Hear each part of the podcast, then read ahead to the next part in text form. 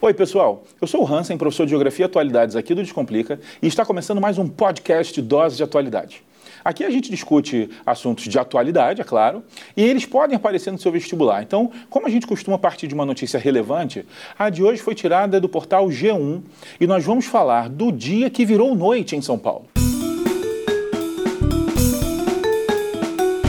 Pessoal, o que chamou muita atenção foi o fato de, pleno dia, aproximadamente três da tarde, as pessoas de São Paulo olharam para o céu e viram tudo escurecer, tudo ficar muito escuro.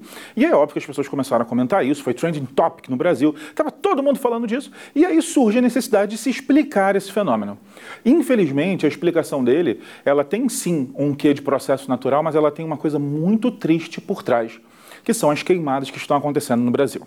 Então, só para você entender o que está acontecendo de verdade, estamos observando um fenômeno que não é de todo improvável, a gente sabe, isso é sabido há muito tempo, que o final do inverno, por ser um período mais seco, é também um período de queimadas. Isso é muito comum no centro-oeste brasileiro, por exemplo.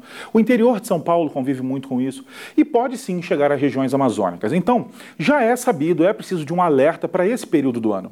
O fim do inverno, a estação mais seca. Só que uma coisa que chama atenção é que geralmente esses processos acontecem em setembro. A maior parte dos acontecimentos no nível que estão acontecendo no Brasil, eles eles acontecem geralmente em setembro. O que a gente começou a observar é que desde o final de julho, principalmente durante o mês de agosto, a Amazônia veio convivendo com queimadas terríveis.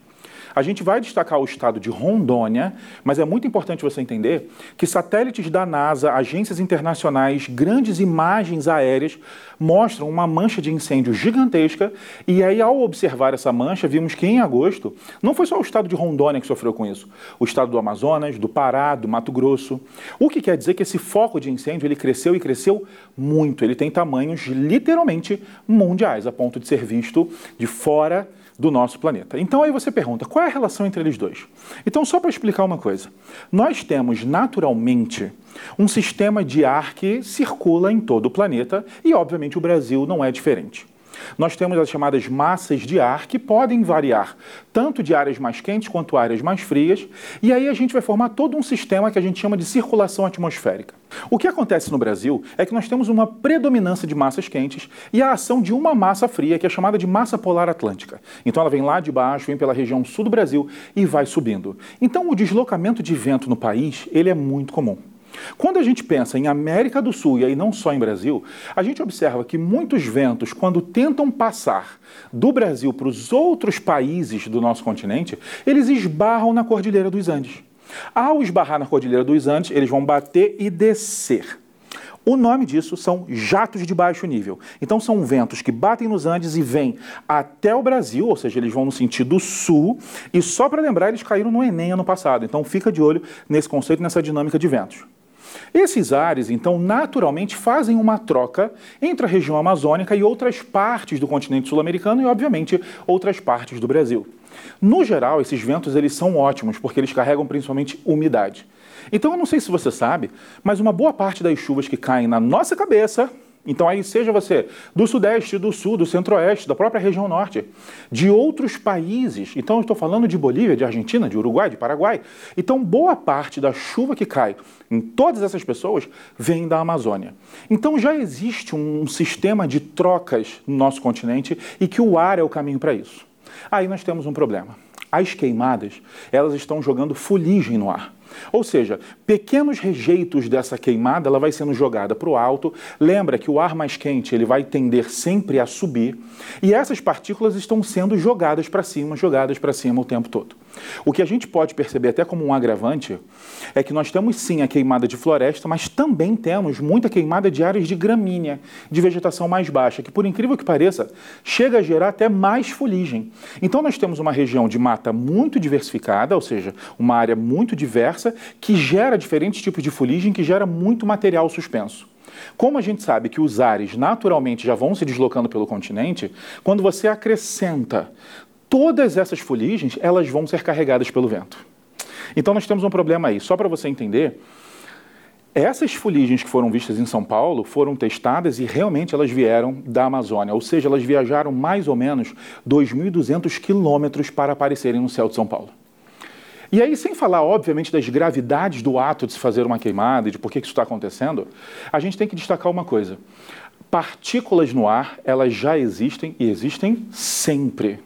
Então, por exemplo, uma coisa que é muito comum são pessoas que estão vendo um céu, um fim de tarde muito alaranjado, achando aquilo lindo, e em boa parte dos casos, principalmente nas maiores cidades, essa coloração alaranjada já é um indicador de material suspenso. Então, muitas vezes, aquele céu lindo que as pessoas postam e, e se sentem bem ao ver aquela paisagem, que realmente é bonita, muitas vezes ela é um indicador de já de presença de partículas no céu. E isso já deveria ser um alerta para a gente começar a pensar na qualidade do ar.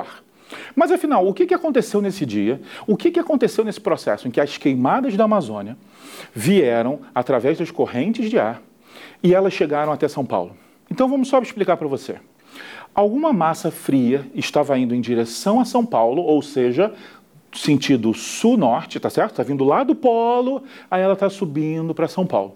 Enquanto as queimadas estavam batendo nos Andes e vindo em direção a São Paulo do norte para o sul. Então eu quero que você imagine isso aqui, ó, a massa de ar subindo e as fuligens vindo. O que, que aconteceu em São Paulo? A gente nunca pode esquecer que uma massa de ar fria ela é mais pesada, ela é mais densa. Então, naturalmente, ela vem por baixo. Tudo bem? A gente aprende em densidade, você deve ter visto isso, é importante até para o Enem, o quê? Que os corpos frios mais densos ficam embaixo. Enquanto os corpos quentes, mais leves, menos densos, eles ficam por cima. Esse é o equilíbrio térmico natural. Então, quando eu tenho uma frente fria chegando e uma massa quente, é natural que a frente fria venha de baixo e a massa quente fique em cima. O que, que aconteceu em São Paulo? Nós criamos como se fosse uma bolha, nós criamos como se fosse uma retenção dessa fuligem. Ela veio e encontrou a massa fria e nós fizemos um processo natural, que seria a formação de nuvens, uma chuva, que naturalmente já escurece o céu, você sabe disso. Em dias de tempestade é muito comum você olhar para o céu e ele realmente ficar escuro. Só que nesse dia, o céu estava coberto de fuligem de queimadas. Então nós temos muitas partículas em suspensão, nós temos todo um processo natural, nós temos a poluição de São Paulo. Então quando você soma isso tudo, você criou um, um cenário aterrorizante de um céu escuro causado, em parte, sim, por restos de queimada. E aí você pensa assim, nossa, mas quanto tem que queimar para a gente conseguir fazer. O... Gente, São Paulo é a maior cidade do hemisfério sul. A gente fez com que boa parte dessa cidade ficasse com o céu coberto. O quanto de queimado está acontecendo? Então, gente, só para você entender, de janeiro a agosto de 2018, comparado a 2019, o que a gente tem é que esse ano o número dobrou.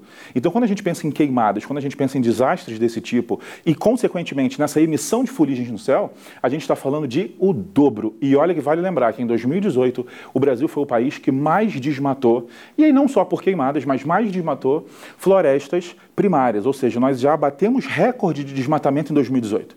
E o que a gente está observando de janeiro a agosto desse ano é dobrar esse nível. Só para você ter uma ideia, a população de Rondônia ela já vem sofrendo porque ela está respirando monóxido de carbono. Só o estado de Rondônia apresentou um crescimento de 190% no número de queimadas. Então a gente está falando de algo muito, muito grave que, quando juntou com um fenômeno natural mas também, casado também pela poluição existente em São Paulo, a gente junta isso tudo e explica o céu ficando escuro em São Paulo e, infelizmente, toda a fuligem que veio da região amazônica causado por essas queimadas tão longas que estão chamando a atenção de gente no mundo inteiro e que, graças a Deus, tem muita gente pedindo alternativas e ações em relação a isso. Tudo bem? Gente, esse foi mais um Dose. Eu espero que você tenha gostado. Lembra sempre de deixar aqui nos comentários sobre qual assunto você quer falar, sobre o que a gente poderia fazer para melhorar essa situação. E outra coisa, não esqueça que no Descomplica a gente tem aula de atualidades duas vezes por semana. Toda segunda e toda quinta. Então, só para você entender, nossa, gente, o mundo tem tantas notícias, como eu vou saber quais estudar e como estudar? O Descomplica faz isso para você. Toda semana, uma aula de atualidades mundo, uma aula de atualidades Brasil, toda segunda, toda quinta, então eu tenho certeza que você vai adorar, além de todas as outras aulas. E fica de olho, porque a qualquer momento a gente traz outro dose de atualidades.